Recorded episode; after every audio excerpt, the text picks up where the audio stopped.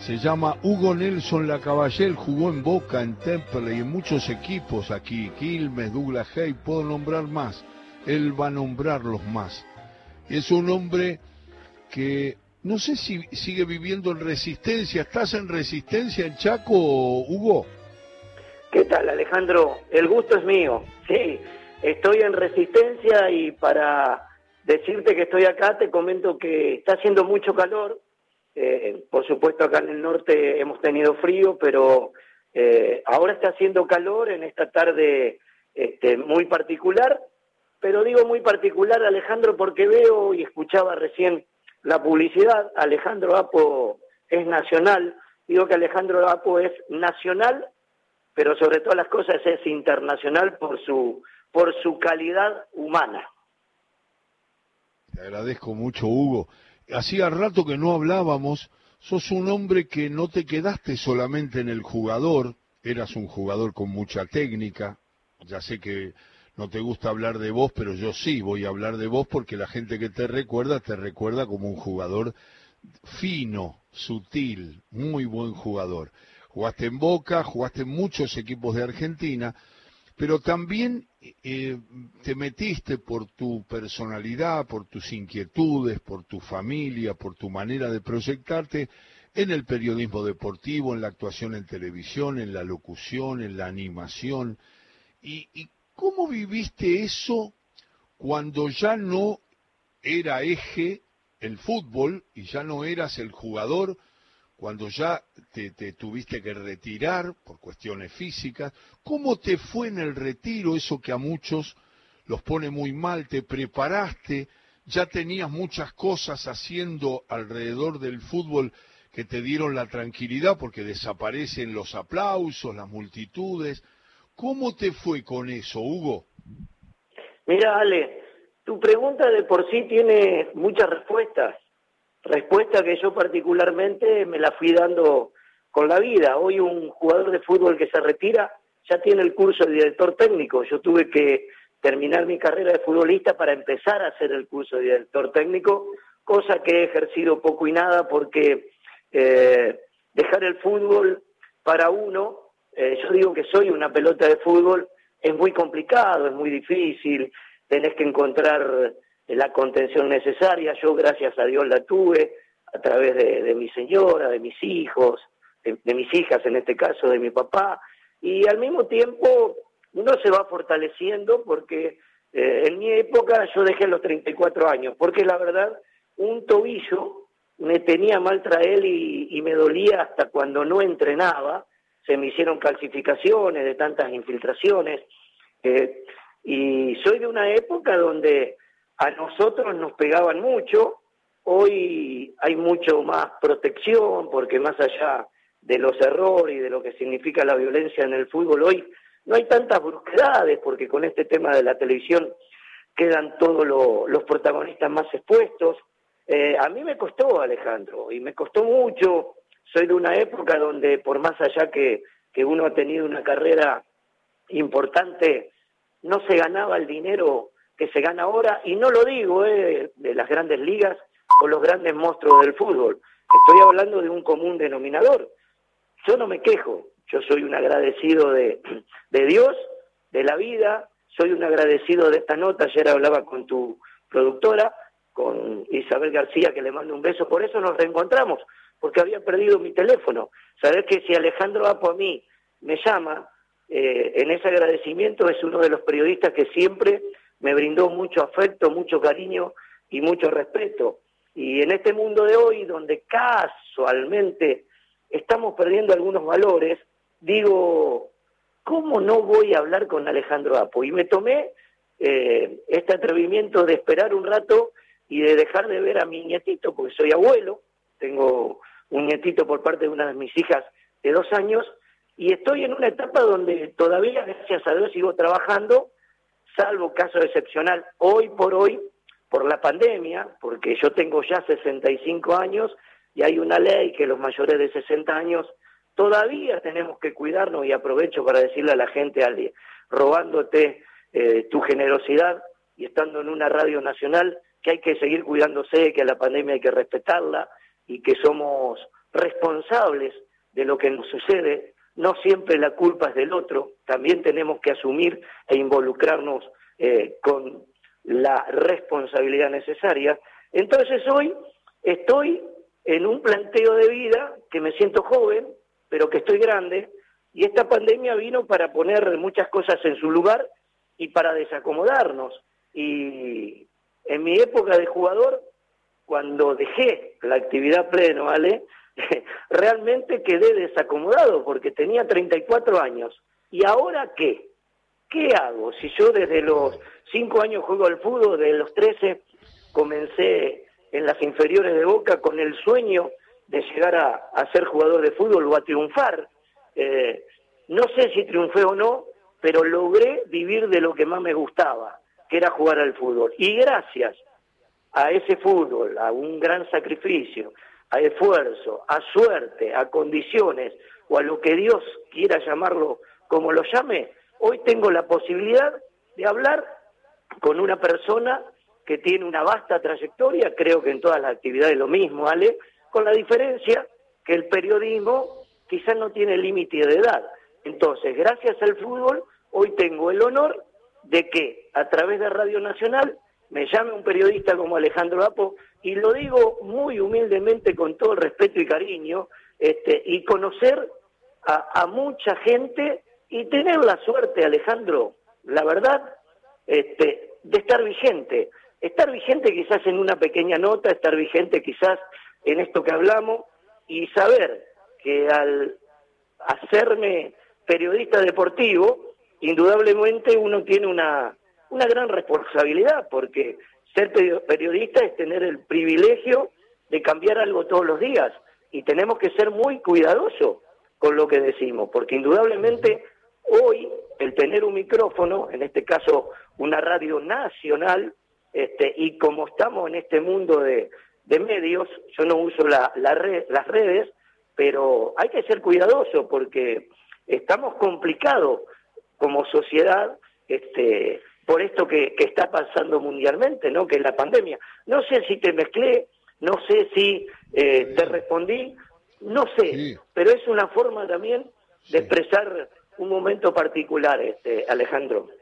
Qué grande, es Hugo Nelson Lacaballel, ¿se acuerda del jugador de Boca, de Temperley, de tantos equipos? Después vamos a recorrer eso.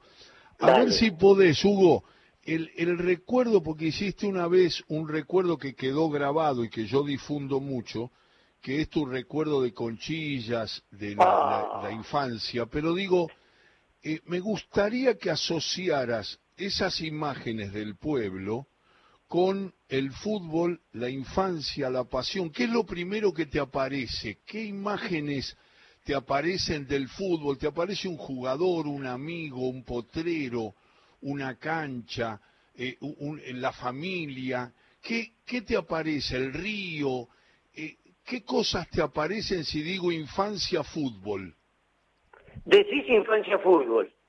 Me, me remoto a, la niñez me reboto a mi mamá y a mi papá, a mis abuelos, a Conchilla, esas conchillas que volví antes de la pandemia por última vez y que había ido dos veces antes, Conchilla, Colonia, Montevideo, Maldonado, Punta del Este, porque tengo todos familiares. Eh, me remoto a esta realidad eh, de la pandemia porque hace dos meses murió una tía de Montevideo, también nacida en Conchillas. Me remoto al fútbol del sueño, al Peñarol de Montevideo y al llorar de mi papá, eh, que era muy fanático del Peñarol de Roque Gastón Máspoli, Mazurquevi, Figueroa y Varela, Forlán, Goncalves y Caetano, Abadía, Rocha, Silva, Spencer y Joya. Los uruguayos y a los que amamos el fútbol recordarán esa rica historia del Mancha, ¿no? Eh, asocio al arroyo que se secó al arroyo que quedó sin agua, al arroyo que íbamos con mi tío, con mis abuelos, con los primos, que llevábamos todo casero. Mi abuela, mi mamá, mi tía hacían pan casero, dulce casero. Llevábamos el mate cocido y a veces cuando había leche, un poquito de leche fría y estábamos todas las tardes porque hacía mucho calor en Conchilla, parece resistencia el calor que hace en Conchillas, aunque no lo puedas creer. Eh, mm, asocio a, ese pueblito de, de, calles de tierra que ahora le pusieron un poquito como un ripio para que si pasa un auto no huele tanta tierra, con techos a dos chapas y las casas este, divididas simplemente por un alambre del lado de afuera y por la pared, porque son las cuadras todas iguales pintadas de rojo o blanco los techos. Recuerdo el ir al muelle, ahora hay una pastera, no ahora, hace rato, esperar el sábado y el domingo para ir en un camión eh, y aprovechar los viajes que hacía un camionero para llevar a toda la familia y bañarnos en una islita que tenía eh, esa playita de Conchilla, que la verdad eh, cuando fui me causó mucha nostalgia y mucha tristeza, porque teníamos playas enormes y bueno, esta, esta cuestión de que el hombre le está robando a la naturaleza su esencia y que no está haciendo pagar este, lo que no está haciendo pagar la, la, la naturaleza por no portarnos bien, me causó un, un estado de ánimo muy, muy triste o muy angustiante, pero al mismo tiempo digo, pucha, mirá de dónde salí, mirá todo lo que tuve la suerte de hacer, eh, todo lo que conocí, todo lo favorable que me dio el fútbol, porque cuando me dicen que el fútbol es un trabajo, yo digo que el fútbol es un privilegio. Y si bien es cierto que hay muchas cuestiones que son difíciles y que no, no son fáciles de sobrellevar, es bien cierto que uno gana prestigio, gana respeto, gana el cariño que hoy acá en el Chaco eh, desde hace unos cuantos años me brinda la gente o, o en encontrarme con alguien y que diga, eh, ¿sabés quién es este? ¿Te acordás de Hugo Nelson la Caballero? Y lo digo humildemente, eh, lo digo sin vanidad, dale.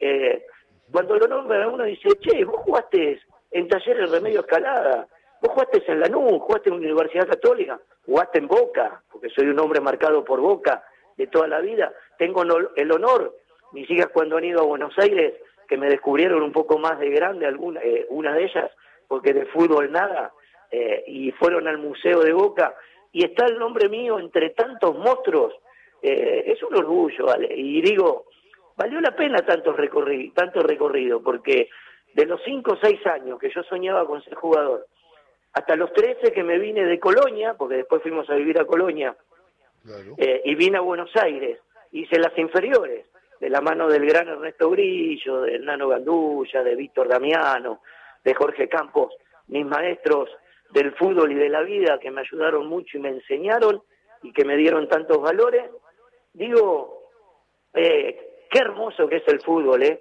Y en nombre del fútbol también, cuántas veces, este, como dijo Diego, eh, han manchado la pelota. Y la pelota, la pelota es lo más puro que tiene el fútbol. La pelota no se mancha. Es Hugo Nelson Lacaballel, él lo dice desde Resistencia, un jugador que todos recuerdan por su calidad, por su habilidad. Eh, Hugo, cuando llegaste a Boca, qué formadores también, Gandulla, Grillo, uh, qué maestros, la verdad. Pero de, de hacer un recorrido vos, vos tenés la capacidad de, del periodismo de poder hacer síntesis en respecto a los a los entrenadores que tuviste y a los compañeros destacados que tuviste que fueron muchos eh, tenés un registro de cuando llegaste a Boca el técnico los que te dejaron algo para poder eh, incluirlos en, nombrarlos hay mucha gente que se da cuenta que el fútbol también maneja y vos sos uno de los que lo marca, el olvido. Cuando yo recuerdo, cuando vos recordaste ese Peñarol, como otros recuerdan otros equipos, y vos vas a recordar compañeros de Temperley, de Quilmes, de, de Boca, eh, muchas veces hay jugadores que han venido a agradecernos que los nombramos nada más, no que hablamos de ellos, sino que decimos su nombre y apellido. Eh, es decir, el fútbol tiene, tiene eso que olvida mucho. A ver, recordá entrenadores y jugadores a lo largo de tu muy buena trayectoria, Hugo. Bueno, te cuento, entre otros, ya lo nombramos a los de inferiores, ¿no? El Nano Gandulla, eh, el gran Ernesto Grillo, que yo no tenía dimensión cuando era un chico de lo que significó Ernesto Grillo para el fútbol argentino, para Independiente, para Boca, para la selección, este, bueno, que un 14 de mayo se había hecho el Día del Futbolista por su famoso gol frente a los ingleses y que ahora cambió por lamentablemente el fallecimiento de Diego, pero te puedo hablar de eh, Rogelio Domínguez, fue el técnico que me puso en la primera de Boca, eh, después tuve la suerte de que me dirija este, Juan Carlos Lorenzo, una persona muy especial, muy particular, con Jorge Castelli de ayudante, eh, de, de preparador físico, hablando de Rogelio Domínguez, el profesor Álvarez, por favor, lo que era el profesor Álvarez, el profesor Alfano, puedo hablarte de, de, Universidad Católica de Chile, de Néstor Isela, de Orlando Aravena, te puedo hablar de técnicos de, de Quilmes,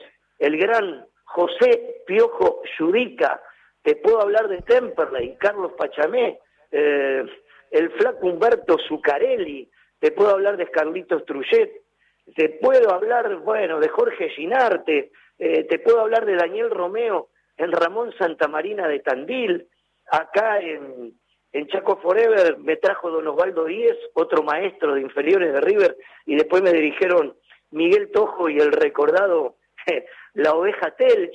Eh, la verdad, eh, en Lanús, Roberto Pipo Ferreiro. Lamentablemente la edad de nota, Alejandro también, que uno se va poniendo grande, ¿no? Porque muchos ya dejaron de estar con nosotros. Pero te puedo hablar de compañeros como eh, el Flaco Milosi, como Hugo Tocali, como Miguel Batalla, como José Artemio Luñiz en Quilmes. Te puedo hablar de José Úbeda, te puedo hablar de Gatti, Pernía, Samouso, Tarantini, Suñé, Benítez, Rigolsi, Mastrangelo, Beglio, Feldman. Te puedo hablar de el Loco Sánchez, de el gran Silvio Marzolini, que nos iba a ver en las divisiones inferiores y yo le alcanzaba la pelota, del gran Norberto Madurga, un ídolo de una época muy particular que fue uno de los primeros jugadores que fue a Brasil. Eh, te puedo hablar de lo que me dejaron en el camino tantos compañeros de Temperley, como Eduardo Mazoto, como Mario Finaroli, Marcelo Aldape, eh, el paraguayo Villalba, eh, bueno, el cabezón Piri, el Leoncito Espósito. Bueno, la memoria está grande, Ale, pero creo que todos, y a cierta manera, en un mundo distinto al de este, ¿eh? yo sigo diciendo, el mundo cambia, muchas veces para bien, muchas veces para mal, pero cambia, los cambios los tiene que hacer uno y adaptarse, hoy reinventarse, hoy readecuarse, acomodarse a estos tiempos. Y uno con esto de la pandemia ha tenido tiempo para eh, ver qué rápido que pasa la vida, qué difícil es a veces recordar y no emocionarse, eh, qué brava que ha sido la vida donde uno, más allá de esos espejos, trata de reflejar un sentimiento que viene de cuna, eh, con los valores que, que uno realmente siempre ha sostenido. Yo soy de la época que con un permiso, gracias, perdón, disculpe, con cortesía, con decencia, con esfuerzo, con modestia, con respeto, con vergüenza, se nos abrían la puerta.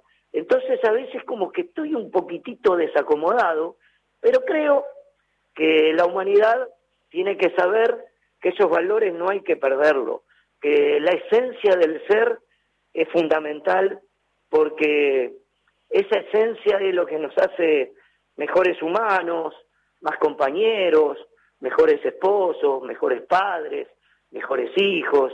El ser agradecido creo que es algo que, que nos tiene que salir desde adentro porque es saber que alguna vez podemos volver al lugar de donde venimos y nos tenemos que sentir orgullosos de, de, lo que hemos hecho, bien, mal o regular. Creo que estoy hablando demasiado, Ale, pero este, creo haberte entendido la pregunta y responderte en parte. No sé si eso te, te satisface. Mucho.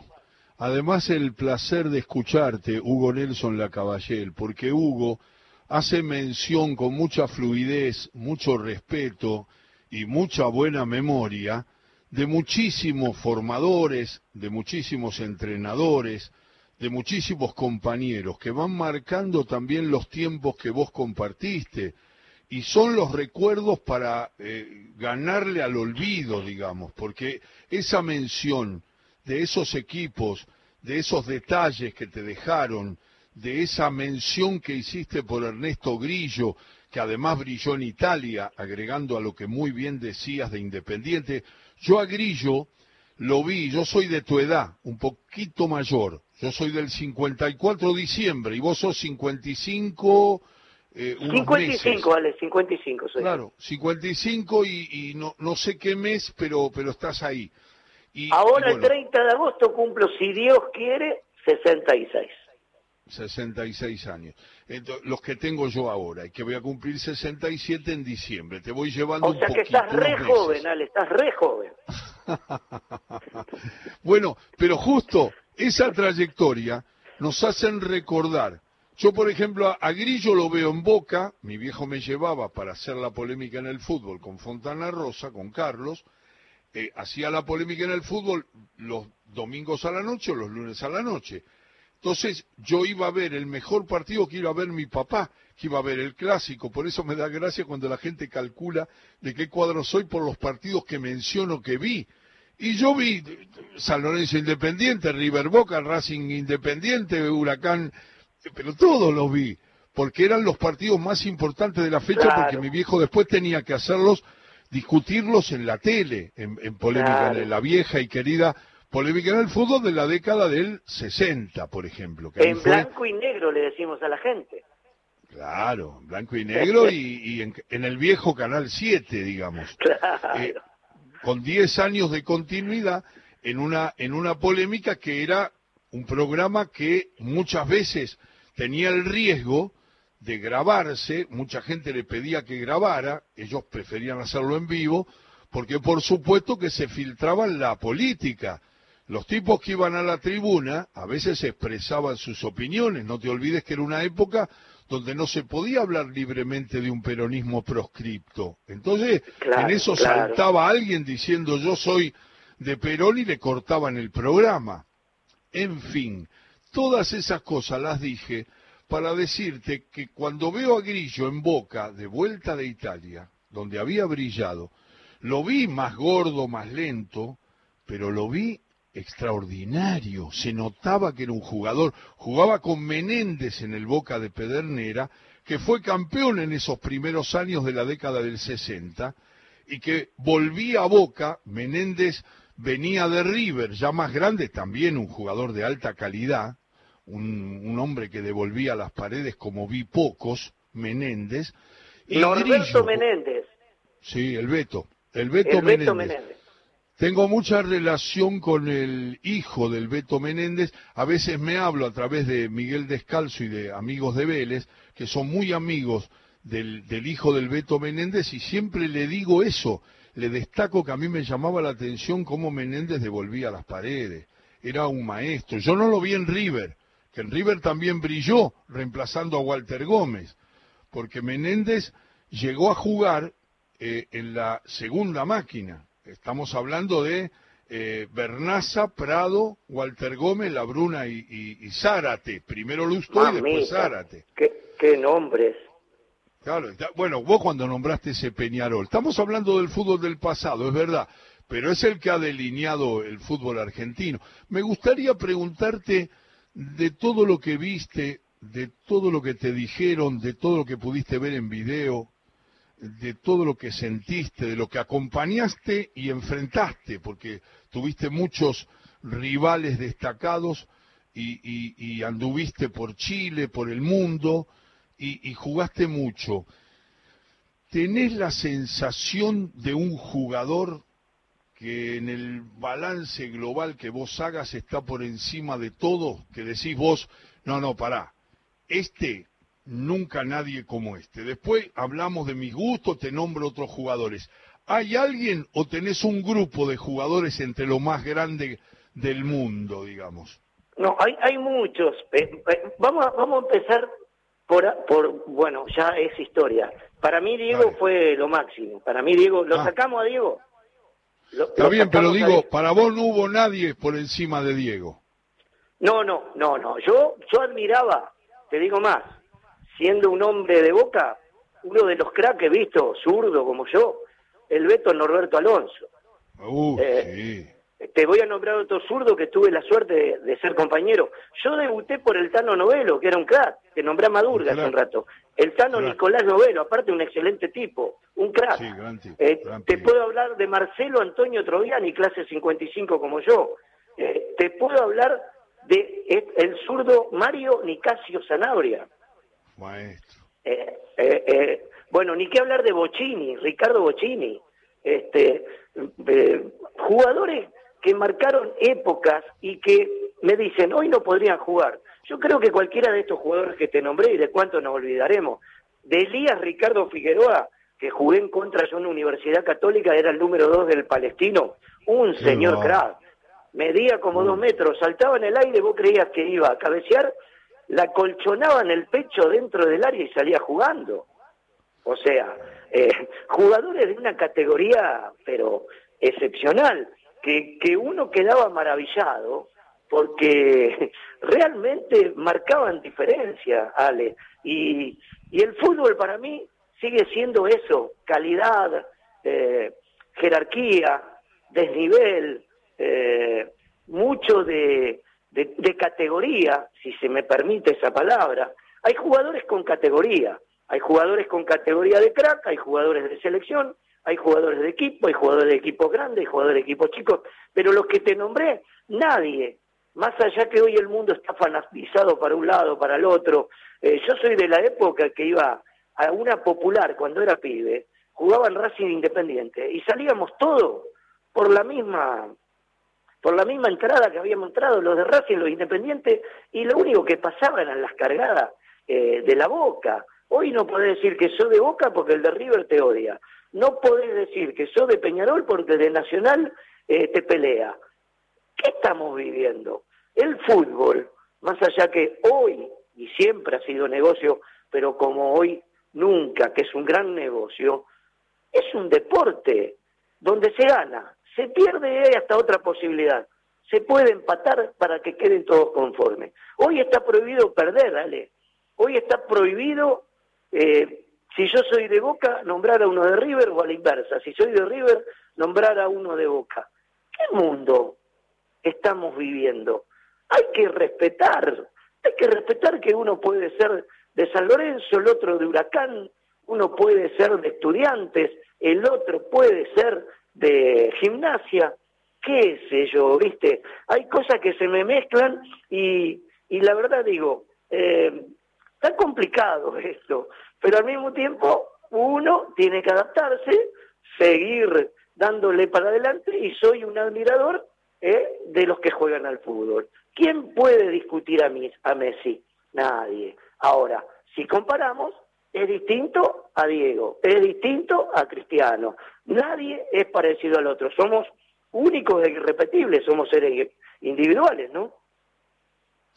Qué bueno, qué bueno es la palabra de Hugo Nelson La Caballera. Así que Hugo, lo pones arriba a Diego en el recuerdo como, como el, el, más grande de todos, lo sacás de la comparación y después nombrás esos jugadores que todos te fueron acompañando, porque es el recuerdo de los grandes futbolistas y además fuiste actual porque nombraste justamente a un jugador que nos, nos entusiasma, nos ilusiona con que podamos estar en Qatar en el 22 con posibilidades primero hay que llegar al Mundial, paso a paso, porque las eliminatorias son complicadas. Mando un saludo, te mando un saludo grande a tu gente y siempre que podemos te llamamos y nos gusta mucho charlar con vos, Hugo. Así que un gran abrazo y hasta cada momento. Alejandro, el gusto es mío, siempre a disposición. Te escucho a vos y no puedo dejar de nombrar a un uruguayo que no era de, que no es de Conchilla, de no sé si de Florencio Sánchez o de, Cardona. De Cardona. Pero a él lo divide una vía. Sabe todo el mundo de quién estamos hablando, ¿no? Del gran Víctor Hugo Morales, que con Alejandro Apo marcan historia y hacen periodismo en serio. Yo simplemente te quiero agradecer, mandarle un beso a tu eh, hermosa productora Isabel García, que me reencontró revolviendo una agenda, a Paula, que hablé recién, Paula eh, se llama con una de mis hijas, Paula Daniela, y Alejandro, un gusto enorme. Y te digo más, eh, hay que ser feliz ahora, es más tarde de lo que parece. Y vos hoy y tu productora o tus productoras me dieron un poquitito de vida para recordar cosas que están dentro de uno, dentro del ser, que la viví y vos me diste esta posibilidad que, te reitero, no es nacional, es mundial, porque vos sos un capo, ¿vale? Un abrazo. Chao, maestro. Hugo Nelson La Caballel. Hugo Nelson La Caballel mejorando la tarde de todo con afecto.